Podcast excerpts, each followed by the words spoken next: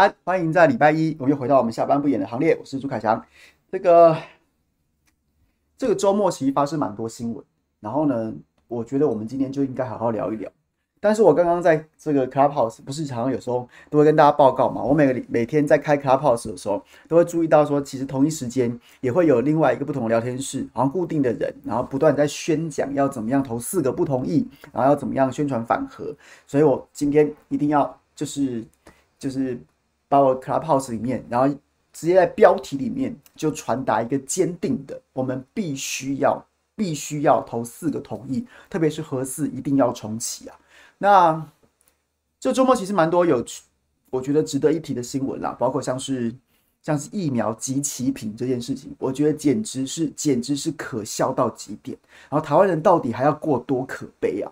然后再来是在公投这件事情上面，然后呢，这个看起来民进党是倾巢倾巢而出的，看起来好像似乎有这个声势有逆转啊。但是我觉得还是该怎么讲我们就怎么讲。然后呢，就是就是。很坚定的来表达我们的理念。那所以说，在刚刚结束这个周末，关于公投这件事情，特别是核四公投这件事情，有像是林姿妙、侯友宜、卢秀燕啊，分别表示说，就是那些那些政客的话术。我跟大家讲，我说真的，政客就是政客，蓝跟绿的都是一样。那所以，我们今天就来好好谈谈他们这样的表态。然后再来，还有像是今天有一场荒腔走板的质询。荒腔走板质询就是谁呢？就是国民党立委李德威，他去质询，他去质询了这个原能会主委谢小新。那原能会其实是就是主管核四嘛，跟国内的这个核能政策的。然后谢小新就在那边讲些五四三的，就说如果核四公投过了，到底要怎么办呢？然后呢，这谢小新就讲说台电会怎么样，台电会怎样，就是有点在跳针，他无法给出一个很明确的答案，就是说我们要照着公投来执行会怎么样的。然后李德维就很怒啊，就怒了说。就是有点像是二零一八年的公投过了七个案子，结果结果民进党还是有一些就是就是好像不尊重公投的结果。但是我要跟大家报告的是，二零一八的状况跟现在有点不太一样，所以很多朋友一直觉得说民进党这是二零一八的公投都不执行啊什么什么的。但其实我觉得啦，这件事情也也不能不能够，我觉得应该要从另外一个角度来看，就是二零一八年的时候，很多公民团体都是初次。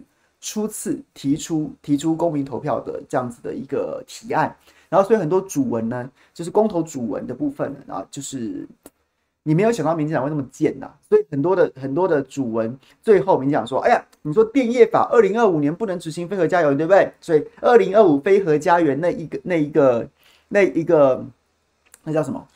那个那个条文必须要修正，哎，结果后来民进党就真的把那个条文给修掉了。可是呢，他怎么凹？他说啊，你这是法律公投啊，因为你这个公投就是讲说电业法第几条要修，那我把那条修掉了啊。可是我的非核家园是政策啊，你说我不能在二零二五年一定要达成，那我把二零二五这一条修掉。可是非核家园是我政府的政策啊，我没有，我们你有我的公，你公投是你是公投那个法律啊，那我把法律改了嘛，我政策还是照推，你能怎么样？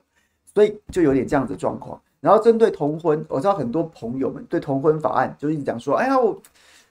我个人是支持啊。好，那不管怎么样，我们今天不是要讨论这个。但是当时的同婚法案就讲说，就是同志婚姻、同性婚姻不得入民法。所以后来我们现在关于同性婚姻的规定也没有入民法，其实是立专法，是立专法。那所以似乎也没有违背那个主文。那所以于是乎这一次公投的时候，大家都学乖了，像是特别像是黄世雄这一次他就直接。直接没有跟你客气，他那时候想的也许还比较天真，因为那时候那时候我还要做节目的时候，就跟他讨论过这件事情。然后他那时候就讲说，包括他啦，包括黎明老师啦，包括像是这个这个叫什么，另外一个叶中光老师啊，他们都觉得说，台湾现在的电力结构，这不是政治问题，就是物理的问题，就是不够，就是不够。所以当你二零二五飞核家园，你强迫要这样子的时候，你就不可能，你不可能达成你你想象中那个电力电力的供电的结构嘛。然后，所以我要求你不要把这条给我拿掉。把这条给拿掉之后呢，那如果是要一个是要一个合理的，要要兼兼顾减煤、电价、能源稳定、不缺电的话，那核电你就势必要启用啊。哎，结果民进党还是继续硬凹下去，所以。也不能说人家天真啊，毕竟当时二零一八的时候，大家很多朋友都没有实物操作经验，也没有想象到对不对？礼义廉耻限制了我们对民进党的想象，他最后是用这种方式去凹过。那怎么样？大家都，大家都，大家都被踢要跳了吗？要跳了吗？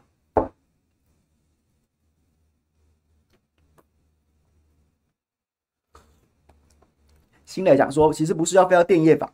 我知道那时候，那时候我在做深厚龙的时候，我就有跟问过黄世修这个问题。我直接问他说：“那你为什么不直接讲说重启核四就好了？”他就讲到说：“因为因为电业法废掉之后，他们就有希望达到这样的目的，希望能够直接达到这样的目的。他所以后来反正总之，你想就是没把这件事情当一回事，他还照样去，他在照样走废核这条路线。”废掉废核这条路线，那那那那那那现在大家都直球对决，直接叫你重启核四啊，直接叫你重启核四就好了。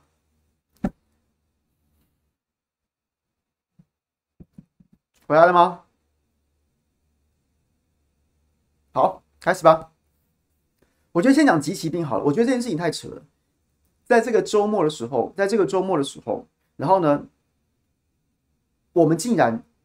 上礼拜宣布说，我们有五十九万四千剂的 AZ 疫苗，我们自购的，我们自购的五十九万四千剂 AZ 疫苗即将到货。然后呢，哎呦，又到货了，还不错啊，终于到货了。再怎么样，虽然我们大家都觉得到货的很慢，很很很慢，然后呢，就是就是怎么样，但是终究好吧，终于来了，那也是好事。结果呢，后面补一句新闻稿，最后补一句，这批 AZ 十一月三十号到期的。十一月三十号到期啊，这不太夸张了吗？你你十一月初才来，然后就算说他 AZ 疫苗过去已经有封签程序，然后不用不用走完整个程序，但是他起码也要一点时间。你实际下去打之后，可能就剩下十十来天、二十来天可以给可以可以去施打。而在第十三轮预约的时候，AZ 疫苗的预约就已经打气不足了。我上周去打 AZ 疫苗，然后呢，其实我还是按照跟第一轮一样。就是有那个一个小时一个小时的时段，然后就预约了。然后那因为当天我早上本来有另外的事，有另外的事，所以我就结束之后我就直接走去走去诊所。然后我们想说，这个就就就试探性的问一问吧，问一问就说，哎，那个我其实我找到了，那我可以先登先先这个先报到嘛。然后我想说，我先报到没关系啊，填填资料我旁边等。结果没有啊，直接直接报到之后叫我进去打了，因为每因为每个时段几乎都没约满。所以大家更担心啦。那你现在 AZ 大家都已经不怎么想打了，该打的都打的差不多了。你现在再来是六十几万，而且这么及时的要要打完，那怎么办呢？今天下午，今天下午陈世忠说，今天下午陈世忠说，其实 AZ 是告诉我们说，原本是有一百六十几万，一百六十几万可以可以给我们。结果呢，我们自己考量，自己考量说，考量说我们可能打不了这么多，所以我们只要了六十万剂。那到底为什么会？最大问题在于说，为什么会有极其品这样的事情呢？因为庄仁祥跟今天跟柯文哲不是有一段论战嘛？柯文哲说庄仁祥智商是不是只有七十？讲这种讲这种低能的话，他听不懂。因为庄仁祥的意思是说，哎呀，因为国际市场上面啊抢得很凶啊，抢得很凶啊，所以才会才会出现这样即期品的状况。然后柯文哲就呛他嘛，说他智商七十。如果国际市场是抢得很凶的话，你哪来的即期品啊？你哪来的即期品啊？所以。我觉得庄仁祥其实是不是，如果要从他的说法比较合理的方式是说，疫苗国际市场还在还在抢，还在抢，那我们因为大家都还在抢，所以我们我们抢不到，只有人家不要的才会给我们，所以到我们手上就变成集齐品了。我说我说真的，除非我们排除，除非我们直接认为庄人祥就是在胡扯。就是在说谎，不然庄人祥这个说法，他显然是有经过断章取义的，他自己断他自己的章，自己取了一个他想要的义。也就是说，国际市场上确实都还在抢疫苗，但是我们相对就是那个抢不到的弱势。对，所以这个君臣讲的没错，因为大家都还在抢，所以 AZ 疫苗你知道热腾腾的有没有？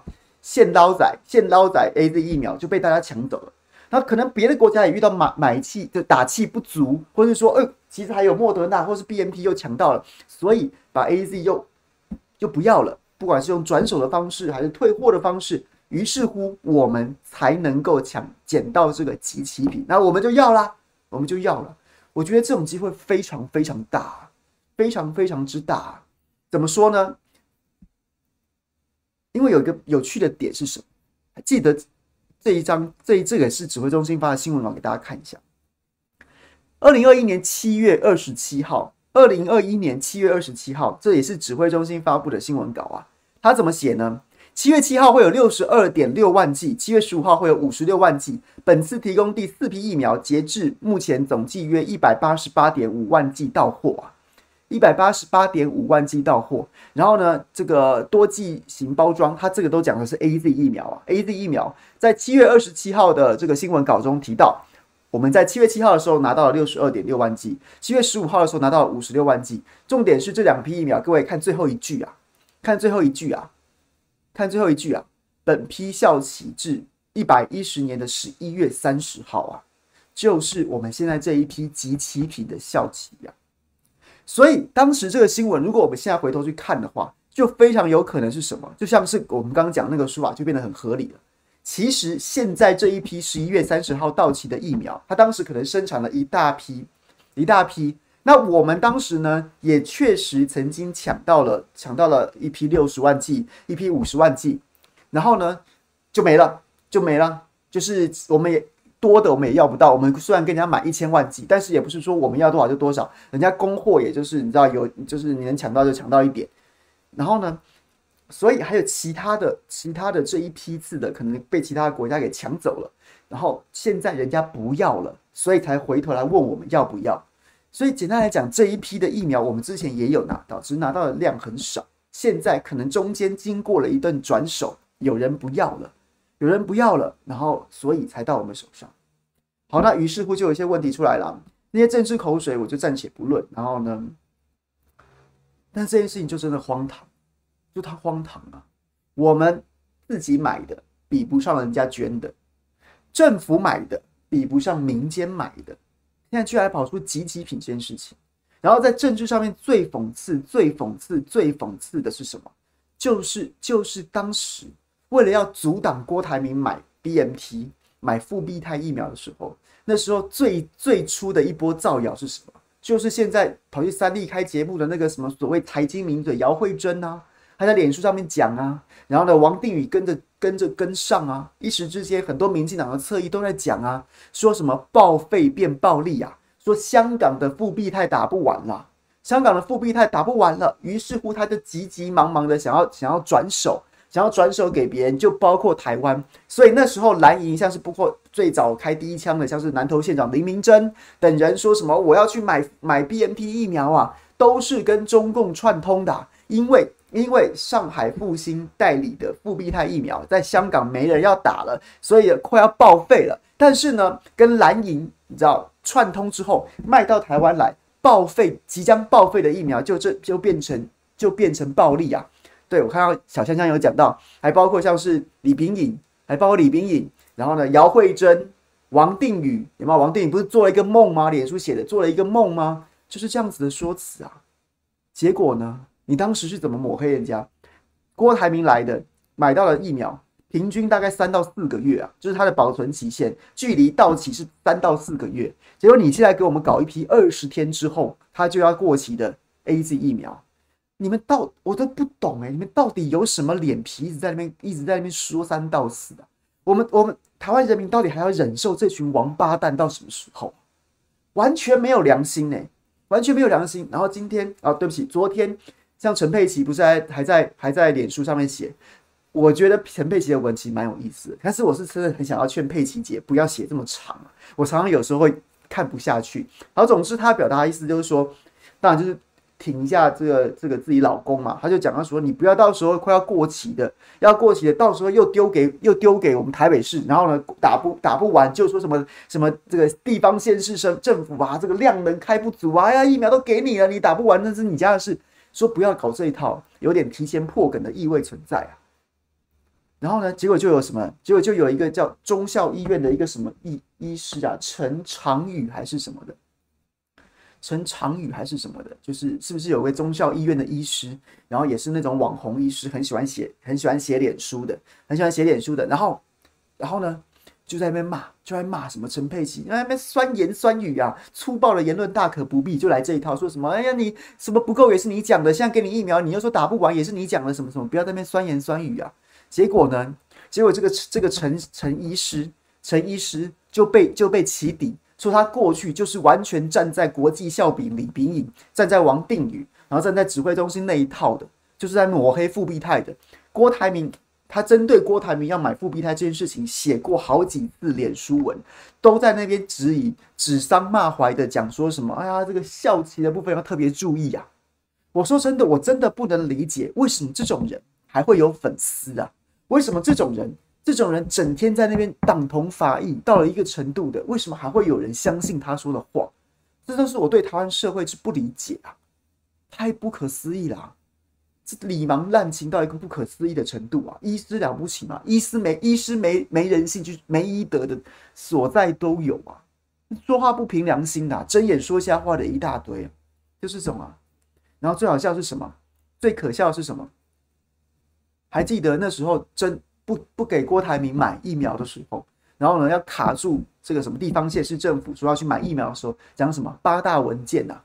八大文件呐、啊，简直就是你知道《三国演义》里面八门金锁阵啊！八大文件，其中八大文件里面就有包括什么？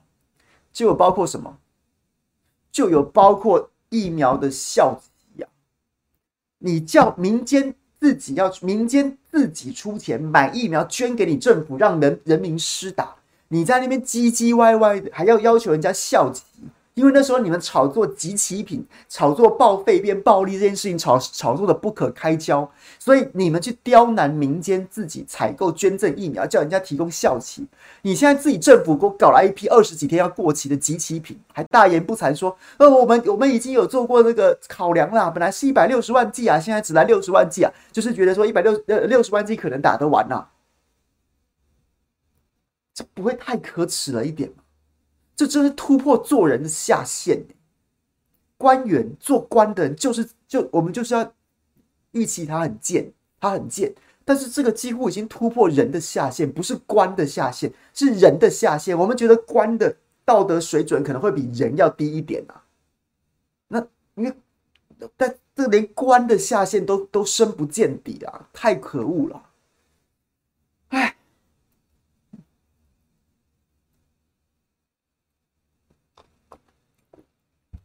所以即期品这些事情，然后在立法院还不能问、不能讲。当时就人家就，当时就很多很多立委在前一波疫苗荒的时候就在讲，我们到底签了什么合约啊？怎么货都不来嘞？稍微有一点、有一点点生活经验、商业概念的，都会都会知道什么事情。如果我们真的跟人家采购什么事情，你要赶货，你要赶货，你要抢货，你要比你要你不想排队，就是付高价。就是付高价，以色列、新加坡就是用这种方式，他们那么早就抢到疫苗，他们付高价。以色列据说付了三倍还四倍的价钱去去抢疫苗。对啊，这人家这样做，人家这样做，反正这是一个国家的政策嘛，他们要这样做其实没什么错，但他就是依循基本的商业规则。那如果你要付原价，或甚至是对不对？你的合约，然后呢，可能总值不高的，那你也许你就慢慢排队，甚至你的顺位还在很后面。那我们当时就想要大家知道一下，你你编了这么大一笔预算，几百亿的预算给你去买疫苗，结果前一波我们叫天天不应，叫地地不灵，疫苗不来就是不来的时候，那难道我们作为人民，立法委员作为代表我们的人民，代表我们人民的的监督的角色，他难道不能要求你政府把那个合约公开吗？你到底签了什么玩意儿啊？你如果是签那种什么慢慢排队的。那你至少让我们心里有数嘛？我们我们当然会觉得说，你你也太你你也太太太大意了吧？或是你也还真的觉得说台湾防疫天下第一呀？然后所以疫苗都是不用抢，慢慢来，来不来都没关系。你去签一个这样的合约，当然大家会有这样质疑的声浪，但终究大家心里有数。而且重点是监督这件事情是天经地义的，就不给看，不能看就是不能看。不能看就是不能看呀，委员，我们这是在国际上面处境困难呐、那这个怎么看了之后有可能会被打压？当时大家也不知道到底谁打压你啊，不知道谁打压你啊，总之就是不能看。那如果你当时当时是觉得要抢疫苗，你付了高价，付了高价要抢疫苗，结果还不来，那我们就要怀疑说中间你是不是被掮客给骗钱啦？是不是？还是说中间有人中饱私囊？不然你付了一个照理来说应该有优先的。价位，结果你的疫苗来得这么慢，你到底对怎么搞的？所以像奔波尔爸讲的，就是我接下来讲。那时候就有很多人讲，呃，那时候就很多人在怀疑，台湾中华民国政府去采购疫苗，根本都不是跟原厂签约啊，根本都不是跟原厂签约，根本中间都有中介商啊，都有掮客啊，所以那个合约不能公开，因为我们可能不是跟原厂签的，我们可能中间有一个掮客在签，然后那个前客已经赚一手了，所以那个数字会对不上。民众不能接受，说为什么你要跟前客买？民众也不能接受，为什么前客要赚一笔走？大家都在怀疑这件事情啊！到现在，这已经快变成一个合理的怀疑。其实一开始就已经蛮合理的，不然怎么会出现这种事情？到现在，这些合约都是不能公开的，你不觉得荒谬吗？所以我们会打压敏感什么什么，我们连买武器、飞弹、什么坦克、大炮那种会杀死人的。会杀死人的军事采购合约都可以公诸于世啊！多少钱买几套，然后怎么履约都可以公诸于世。买救人的疫苗，你告诉我说这件事情不能，那太敏感啦，不能告诉大家，合理吗？这不是真的把民众当白痴吗？对，今天下午很好笑，我的好朋友钟佩君在质疑柯文哲的时候，就问起那个智商七十那一段嘴炮的时候，柯文哲就讲，柯文哲讲说，哎呀，我也不是故意要讲他讲他低能啦，总之是政府把人民当白痴啊。这句话说的很好啊！我刚刚讲到这里，我从刚刚开始讲到现在，中间是不是充满着？哎，你你尊重我们一下好不好？你是不是真的把把我们都当白痴啊？中间只有太多不合理之处了嘛？你自己做不到的，把人家民间厂商雕，把郭台铭雕的跟什么一样，结果你自己做不到，你现在拿即期品，还还好意思拿即期品来？你干脆叫他不要来了嘛！不然你你当初有什么资格去要求郭台铭？然后你们自己一群民，自己一群这个绿营的侧翼，这些走狗鹰犬在那边讲什么？不是啊，报废变暴力，现在活生生的报废变暴力来了。这 AZ 本来可能要报废了，你台湾乞丐一般的，啊，来来来，中间还要付钱给人家，报废变暴力，活生生的，谁在谁搞的？你中华民国政府搞的，你陈时中指挥中心搞的。那当时那些侧翼名嘴要不要出来？要不要出来下跪洗门风，跟大家道歉？对不起，我先知，没想到不是郭台铭，是陈时中。荒谬吗？荒谬啊！真的，前客这件事情我也没有证据，可是我只能告诉大家，这中间这这过程这样子，到目前为止，我刚讲说的都是已知的事实，已知的事实摊开来，那未知的事实就是那个合约到底长什么样，已知的。已知的这些乱象加未知的合约不能公开，加起来你合理的怀疑就是有，就是我们是跟掮客买的，或是中间有什么人在转，中间有什么人在中饱私囊，中间有什么人在上下其手，所以不能公开啊，这是合理的怀疑啊。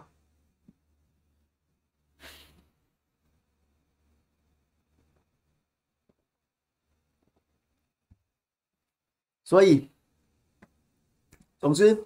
但是我还是跟大家讲，我还是跟大家讲，我觉得啦，疫苗就去打啦，疫苗就去打，该打就去打。我觉得台湾人民其实是真的，其实是真的很，我不想讲很奴啦，但其实就是我们真的还蛮顺从的，我们还蛮顺从的，就是大家都一起配合防疫，配合防疫，所以我觉得能打能去打疫苗就去打。这个像美国人民对不对？拜登拜登政府前阵子不公布一个策略，说什么一百人以上的。一百人以上的企业都一定要强制施打疫苗，结果就有很多的很多的这个州就纷纷造反，特别是像当然共和党的州为主嘛，然后也有很多其实本来就是共和党那些那些就是可能中西部那些比较传统的州都认为说自己的身体自己做主，所以他们坚持不打疫苗，本来就不打了，你更何况你还强制用法律跟我打，我更是要跟你造反，然后就联邦的法院也。觉得说这个违反人民的自由意志，所以就把这个法律给推翻了。然后就加州反而变得有点尴尬，加州是民主党大本营，然后结果加州人民其实好像对这件事情也有点不知道该怎么办。对，然后呢就在这边拉扯。那我觉得台湾台湾至少很多朋友其实没这样子的，没这样子的这么强烈的，不管是出于宗教啊，或者出于党派啊，又或者什么样的，又是或者是本身你对你对自由的自由这个价值的的坚持。台湾比较没有这样的状况，那大家就一起去打。那即便他剩下的时间不多，但如果他的安全性是是可以被挂保证的，我就建议大家还是尽量去赶快去把疫苗打完吧。对，新磊没错，新磊，谢谢你帮我补充。疫苗能打就去打，但是高端不能打，高端不是疫苗，高端高端就是浮水啊！哎，他到现在，他到现在之前之前讲的说什么？哎呀，我这个十月底啊，这个三二期就会完整解盲。到现在十月底啦，已经十一月啦，他他他二期也没解盲给我们看啊。高端到底有讲过哪一句真话？我真的不知道。回头去看，回头去看，当时告我。说什么我断章取义、造谣抹黑，又违反这个法五大法律在办我，我都考虑我要我要反告高端诬告。你把我讲成那样，你到现在几个月过去了，事实它在眼前，你的实验做到哪里去了？你对你对变种病毒株 Delta 株你的反应在哪里？你什么都没有啊！你跟你跟你跟我们的疫苗采购合约一样啊，该被我们知道的，你全部都黑箱起来。从头到尾就是你出一张嘴啊，然后政府无下限的护航。哎，Joseph 问我说：“我现在被告了没？”我到现在还没有收到传票，我不知道是因为有人跟我说说这一阵子因为防疫期间确实很多案子都你知道这个都山积呀，就是因为可能就是又什么分流上班呐、啊，又加上说什么这个包括物流啊，然后邮邮局啊，这个量能也受到影响，所以就是一直在消化旧案。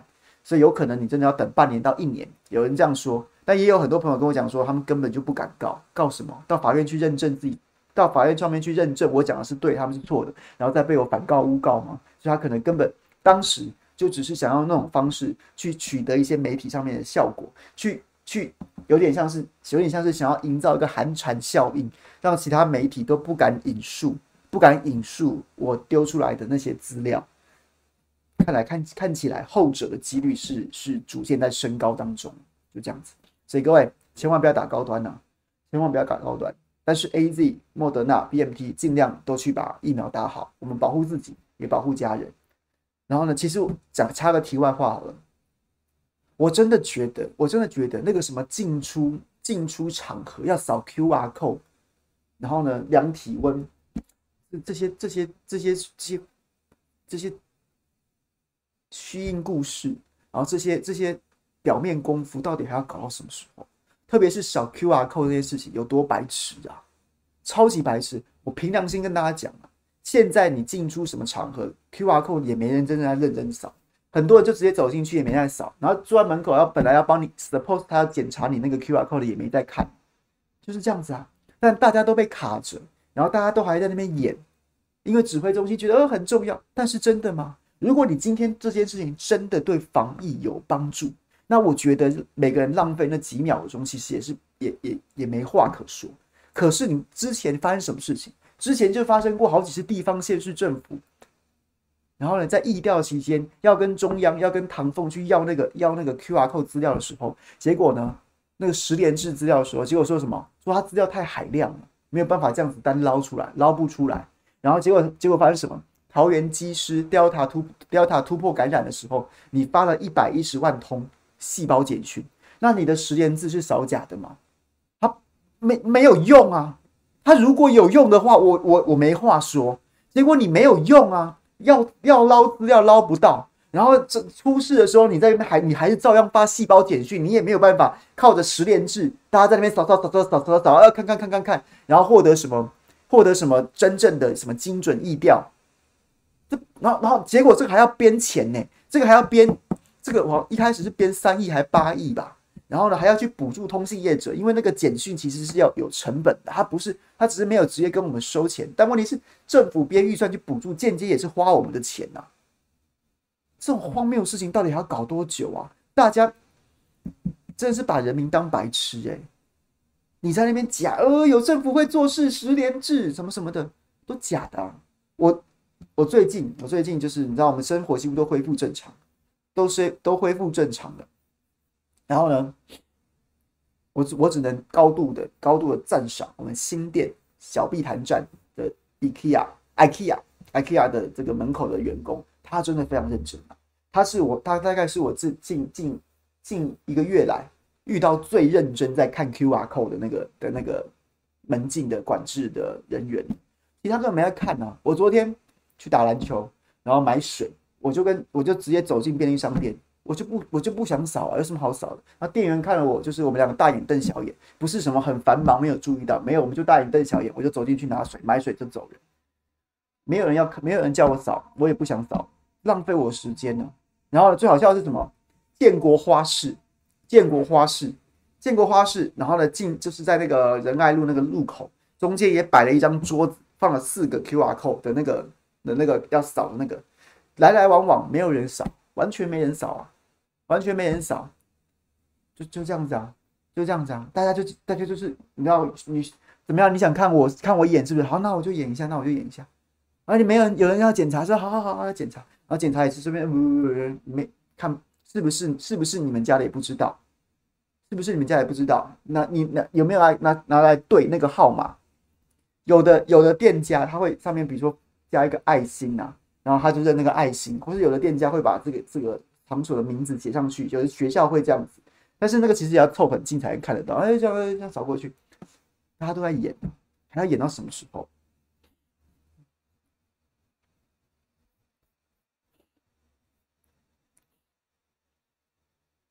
冠贤，你刚刚看到一个新闻，高端登上国际知名期刊，陈升说恭喜得到相关专家认可。我想告诉你，我今天本来不想讲这题，但你既然提到了，这又是假的。各位，这个在聊天室里面有一位冠贤，李冠贤，冠贤兄呢，他就是就是刚就是他跟我们提醒说，刚刚看到一个新闻说高端登上国际知名期刊，然后陈时中冒号说恭喜得到相关专家认可。各位，我今天有看到这新闻，那我可以告诉你，它具体的内容是什么？具体的内容是，他到现在还是没有二期解盲，然后到现在三期也是没有做，没有做，更别说遑论结果了。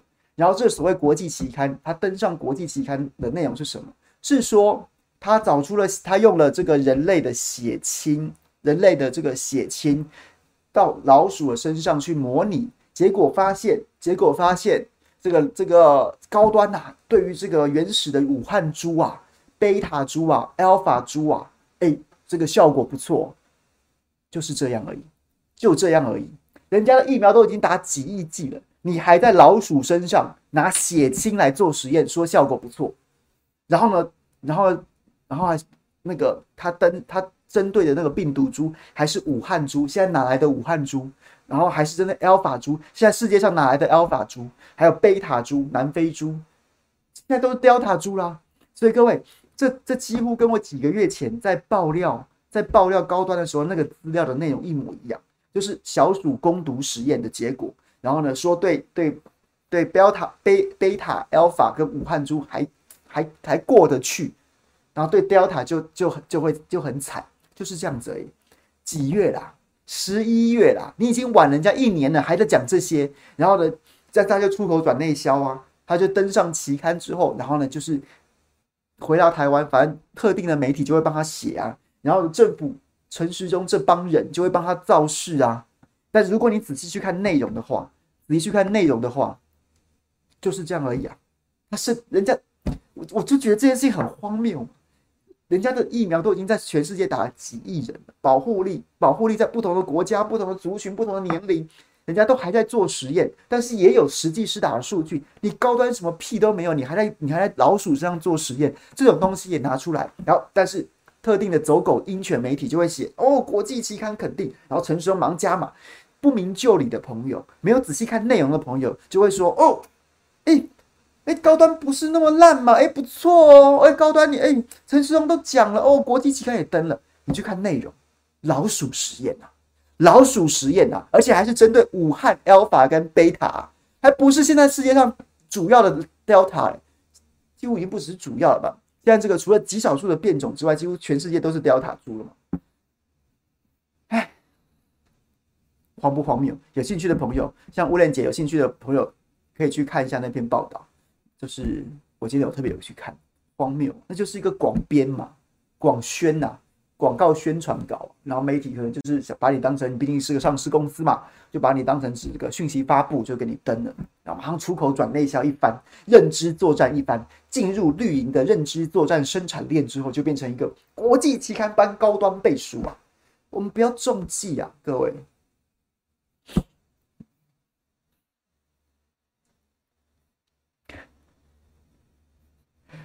哎，怎么那么办？怎么办？可悲呀、啊！洪忠，你说那则新闻底下还一堆高端仔护航，所以你有看过对不对？你有看过那则报道对不对？我刚刚讲那几个重点，应该你应该都有都有都有抓到吧？老鼠。武汉株、贝塔株、Alpha 株没有 Delta，没有 Delta，我还特别看我有没有漏掉，没有 Delta 是武汉 Alpha 跟贝塔老鼠。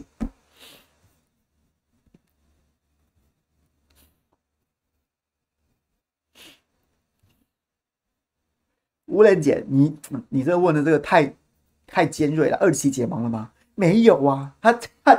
几个月前告诉我们说，他哦那时候那时候不是就要给民众打了吗？然后就说要准备要这个政府要采购了吗？他说，然后就后来发现二期没做完，二期只是其中。然后他说，那我十月底会解盲，现在已经十一月了，也没个影，也没个影子啊，就是这样，就这么荒谬啊！真的是诈骗呐，真的就是诈骗，真的就是诈骗，真的就是一场诈骗呐。然后呢，就是用国家机器，国家机器在诈骗全民啊。国家机器在敛财啊，在搞利益输送，在搞在搞政商勾结啊，没有别的理由，就是这样，就是这样，没有别的形容词来形容。好，来讲一下何四吧，何四公投，讲一下我的看法。这今天这一场很荒谬的质询，我简单截录了一段，然后呢，跟大家报告一下。四大公投十二月十八号登场，其中核四议题引发关注。核四前厂长王博辉认为，如果确定要重启，大约两到三年就能放燃料。原能会主委谢小新认为这是理想状况，基本上做不太到。也认为核四超过二十年，包括零件设备都已经老旧风化，重启的可能性应该是零啊。然后呢，李登辉质询的时候说，公投过了你也不管制吗？你也不会觉得，你也不会，你也觉得不会重启吗？是这个意思吗？所以你不尊重公投的结果是这个意思吗？谢小新说：“我没有这样讲，不尊重公投的结果，他只是在推三阻四。”我今天看到这个新闻的时候，我第一时间，我第一时间傻眼呢，我第一时间傻眼呢，傻眼呢，傻眼呢，风化，风化，何四何何四，它主体建筑不过就盖了二十年，你跟我说风化，我我我们印象中的风化应该是像女王头，有没有？耶伦。也有女王头那样子，经过经过几几百万年、几万年、几百万年的那样子的，不断被风这样子这样刮刮刮刮刮，然后它的颈颈子会越来越细嘛，那个叫风化。核四一九九九年正式开始动工，开始动工新建，到现在你跟我说核四的核四的的的的设备已经风化了，我当然我不排除有些会会有那种什么锈蚀那些状况，那那就除锈啊。怎么样？你家里修，你家里怎么样？你家里面哪里哪里生锈了，你就要把房子卖掉吗？或是你家里面哪里生锈，你就要把房子拆掉吗？然后讲到什么风化，我不觉得这不会觉得有点太夸张吗？风化、哎，风化、哎，你妨害风化吧？这我我都是觉得荒谬到极点了，老旧风化，我真的是太生气了。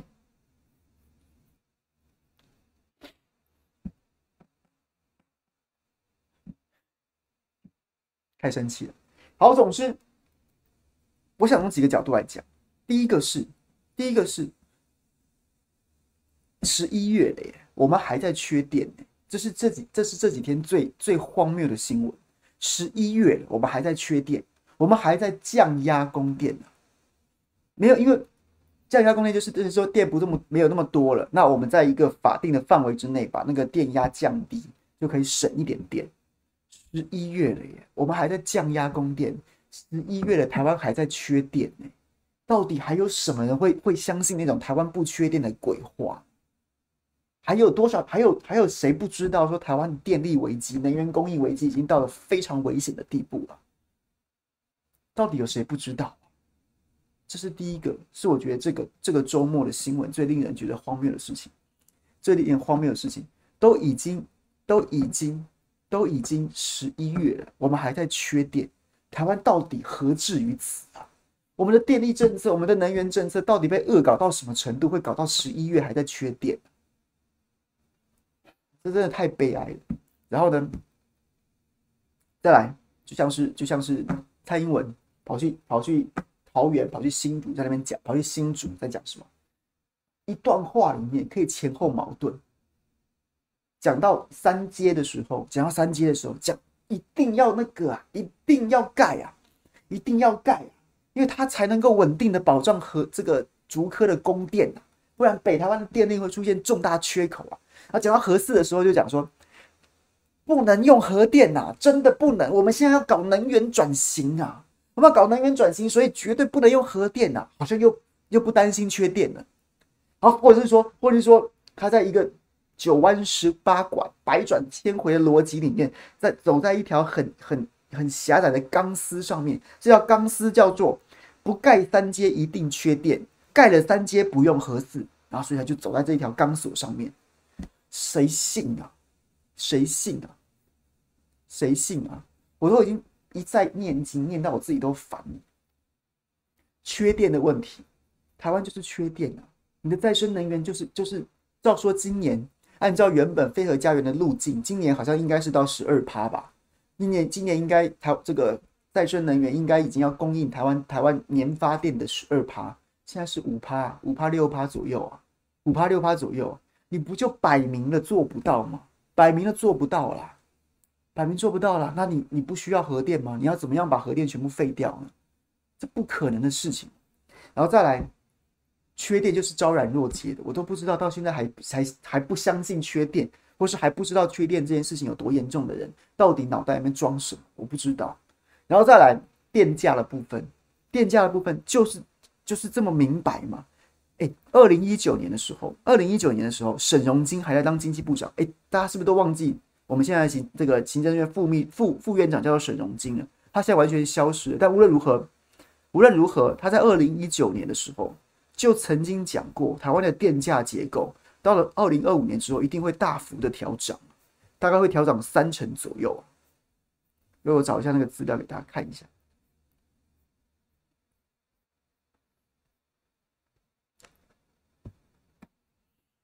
能源规划按照原本的规划，非核家园的规划，减煤、增气、增绿、核四摊提，经济部推估，这二零一九年经济部自己讲，核四推估，不，经济部推估，对不起，平均电价将升到每度三点三九元，三点三九元，比目前电价增加零点七九元呐。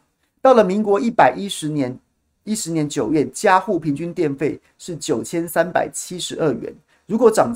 统统计到就是这个，就是现在十一月嘛，以一百年一百一十年九月份的家户平均家户年平均电费九千三百七十二元，如果按照经济部那个推估会涨三成的话，这个每一家的平均电费平均电费会到一千两一万两千一百八十三元呐、啊。那如果是营业的小商家的话，小商家的话到一百一十年九月就是就是前两个月。前统计到那时候为止，那时候小商家的平均电费是六万一千六百八十五元，若涨三成的话，会变成八万一千九百元啊！这是台电自己估的，台电自己估的。如果你真的要搞废核，搞废核的话，搞废核的话，减煤增气，然后呢，再生能源，再生能源，我重新讲一次哦，经济部自己推估，那个时候每一度的电。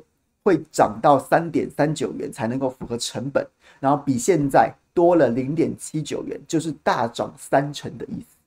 然后呢，以一个就是这样讲呢，也许大家没有直接的感受。那就拿一个家庭来说，一个家庭统计到一百一十年，就是二零二一年九月时候的数据，以台湾一个家庭平均呢一年的电费是大概大概一万九千三百七十二元，但如果要涨三成之后。就直接会变成一万两千一百八十三元，一个家庭每年要多付三千元的电费，这还不这还不包括能源天然气的价格，像这一波天然气价格暴涨暴跌这样子的状况，有很有可能会有很大的波动。然后，如果是一个商家的话，一个商家的话，平均电费是六万一千六百八十五元，涨三层之后直接破八万，直接破八万，直接破八万。所以前面讲了缺电，蔡英文一直讲啊，三阶盖好之后，大潭这个燃气发电厂可以年年供应一百三十七亿度的电，竹科大概一百亿度电啊，所以三阶一定要盖就可以稳定。核四是两百亿度，两百亿啊，两百亿啊，两百亿度，你真的觉得确定这个危机要靠三阶来解，要靠大台来解的话，我们直接用核四来解决不是更好吗？还有找嘞，你说一百三十七大于和这个这个竹科大概一百亿，然后加三多三十七亿度，我直接两百亿给你啊！你经济尽管发展，麻烦你们台商继续回来，赶快扩厂，这不是更好吗？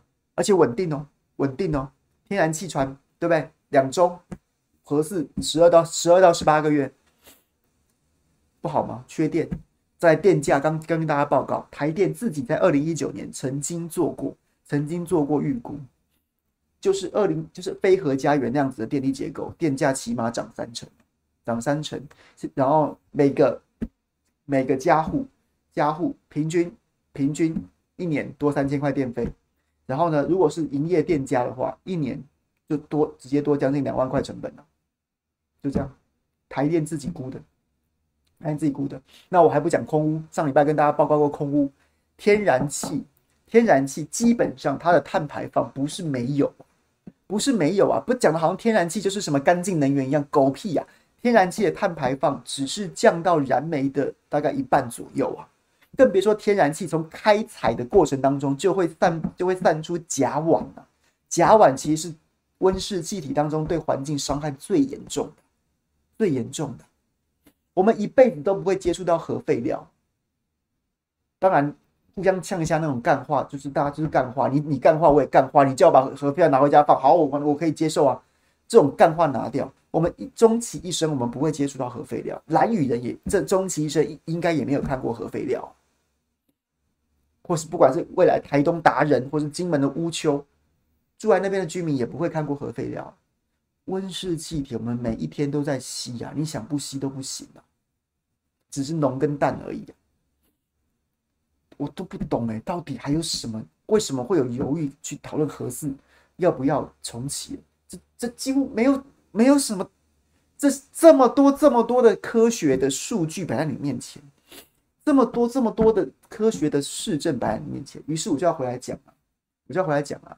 对林之妙跟侯友谊，我就我就这些这些人讲这些，我觉得侯友谊。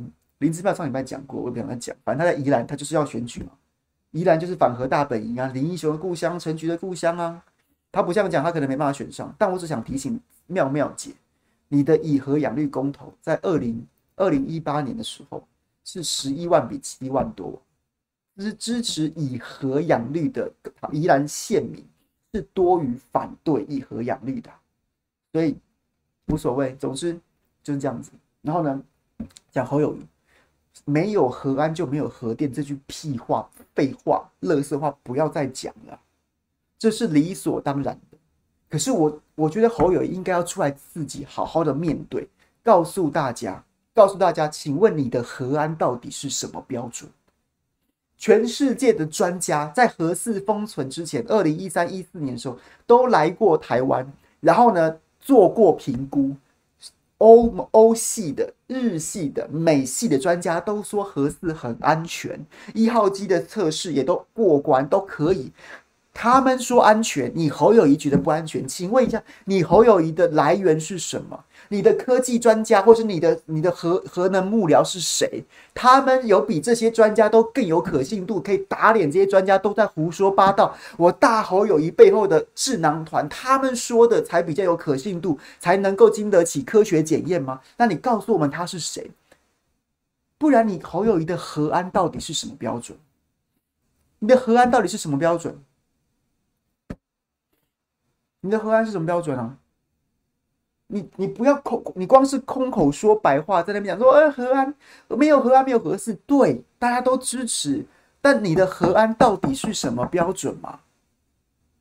那不然全世界专家都说安全，就你说不安全，你要告诉我标准啊！前一阵子我们也高度，我还高度肯定新北市防疫做得不错，然后那时候就就有就有很多报道都讲说啊，因为这个侯市长啊都会。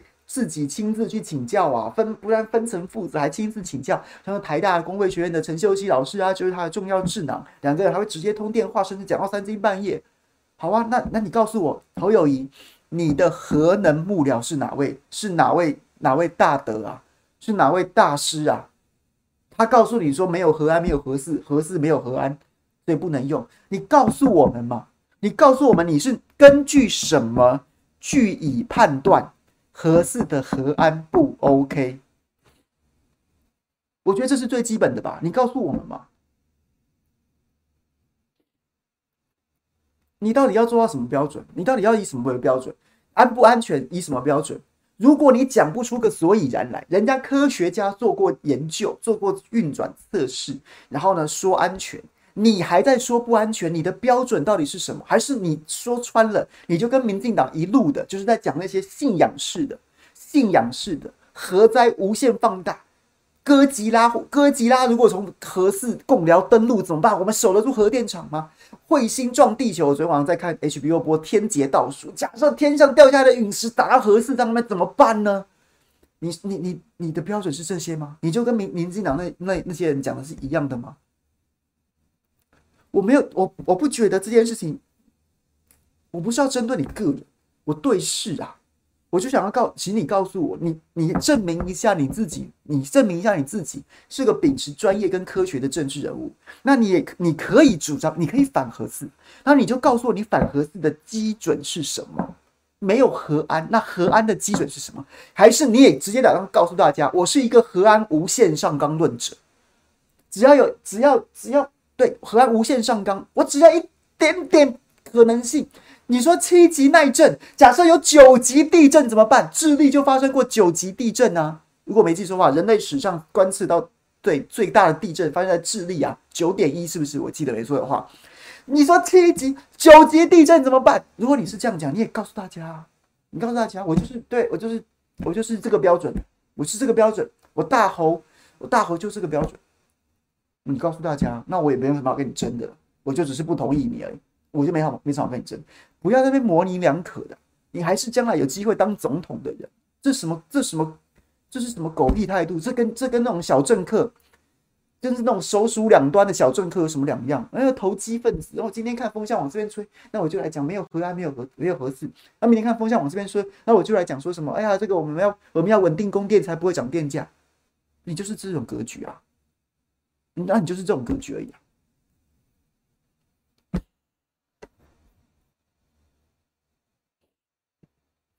对，我赞成瑞士讲的，我不想要直接用蓝绿来讲，我觉得这跟蓝绿没有关系，就是一个政治人物，你到底你的信仰到底是什么？你的信仰到底是什么？你你在于没有人是没有人是对，没有人是机器人，没有人是什么人工 AI 做的，没有人什么都懂，你总有你的专长跟你的短板，那所以才需要一个市府的幕僚，或是说甚至甚至智库来帮你去补强你不懂的事情。那所以，我们我们 suppose 一个理想的政客，他应该是根据我不懂的，我就请教专家，然后专家会告诉我，告诉我这个在这个领域上面那些我不懂的事情，然后我根据专业跟科学，然后来做我的决策。那我现在就想要知道，侯友宜，你你的专家是谁？你的专家给了你什么样的意见，让你做出这样子的决定？这种事情跟蓝绿没有关系啊。每个政客都应该要都应该要有这样子的态度，就是我们都应该要同样标准去检视每一个政治人物。请问一下，你说每句话、做每个决策、推出每个政策的时候，你到底基于什么？你到底基于什么？民进党里面也可以，也也也可以有很科学、很专业的人啊。国民党里面也有很多是以宗教方式来治理国家、治理城市的人啊。这跟蓝绿真的没关系，所以我不觉得这是蓝蓝皮绿骨的问题。我不觉得这个这个、这个关系是什么，大家很喜欢讲侯友宜跟民进党怎么样怎么样。我不觉得这是跟民进党有关系。我只是觉得说，如果是这样子的话，那我对你很失望。你就还是那种传统的口号式治国的，以为自己官大学问大，什么都懂，然后不尊重专业，把民粹放在科学之前的那样子的政治人物。这种人是不分蓝绿的，我们都一概的谴责。OK，是这意思。所以。老实说，我二零一八年，二零一八年选举的时候，我说我新北市民嘛，我就没有去投他，就没有投他，因为他在二零一四、二零二零一四、二零一六的时候，那时候新北市政府在那边搞核二，所以就让我非常不爽，所以我二零一八年我就没去投票，我就没去投票，因为我不可能投苏贞昌，我就没去投票。那现在这样的状况没关系，如果你不愿意跟我们站在一起，当你需要我的时候，当你需要我们的时候，我不是说我什么了不起啊，那起码我是一票。你不愿意站在跟民众站在一起，不愿意跟我们站在一起。那到时候等你需要我们跟你站在一起的时候，我也不愿意把我那一票投给你，就是这么简单了，就是这么简单。我没有要，我没有要说服任何人。今天很多人讲说，哎、你们不要这样子啊，这样子难道要让塔利班继续执政吗？对，这确实是个两难的问题。但是如果我投出一个这样子的政治人物，那侯友宜在至少在核四这件事情上面，他的决策模式跟民进党硬推飞鹤家园没两样的时候，我还真不知道我投他这一票的目的何在。我没有那个动力啊，我没有动机啊。唉，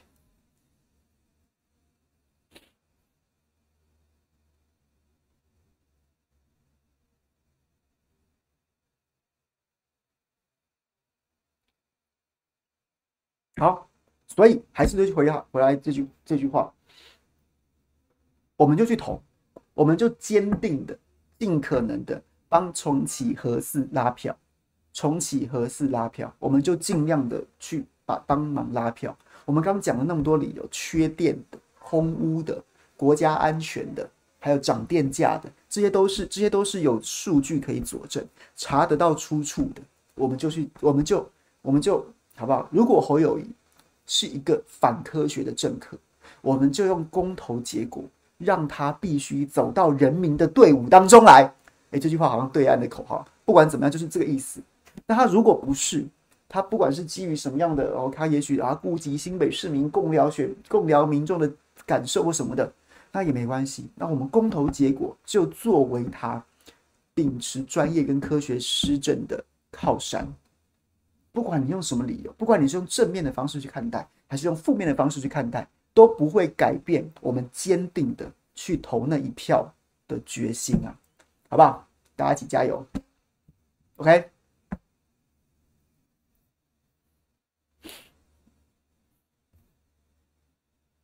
好，讲完了，今天讲完了。新磊，你要帮我补充那个电业法那段是不是？然后来，新磊刚刚说我讲错了，没关系，请你来帮我补充。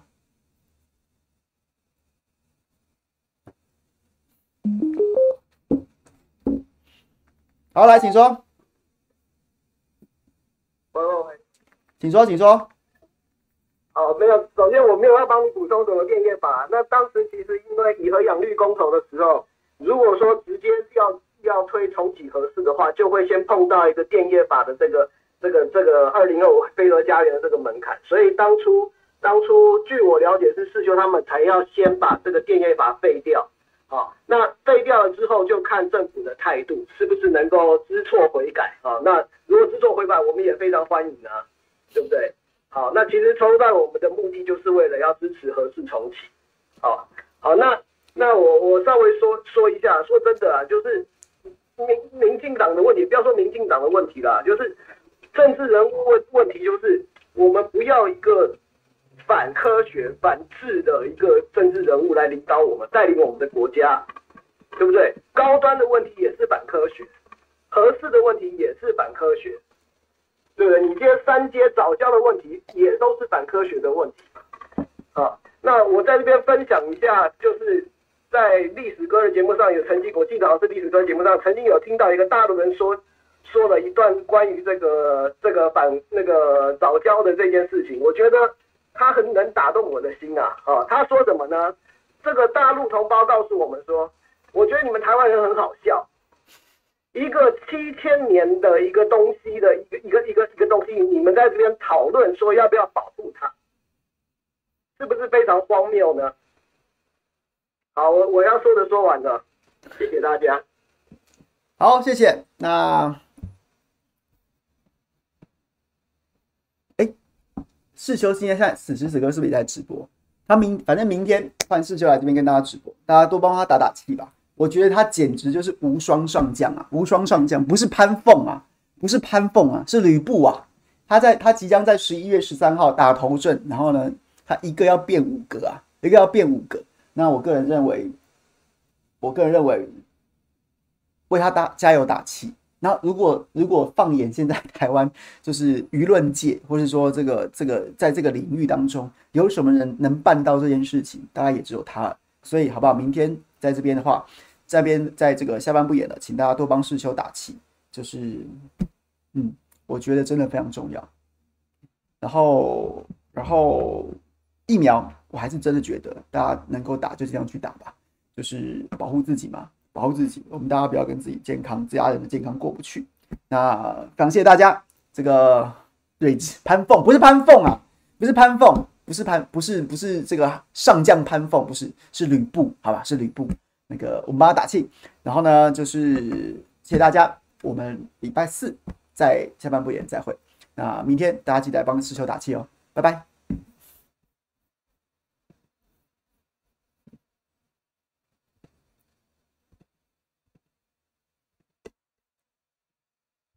谢谢大家喽，拜拜。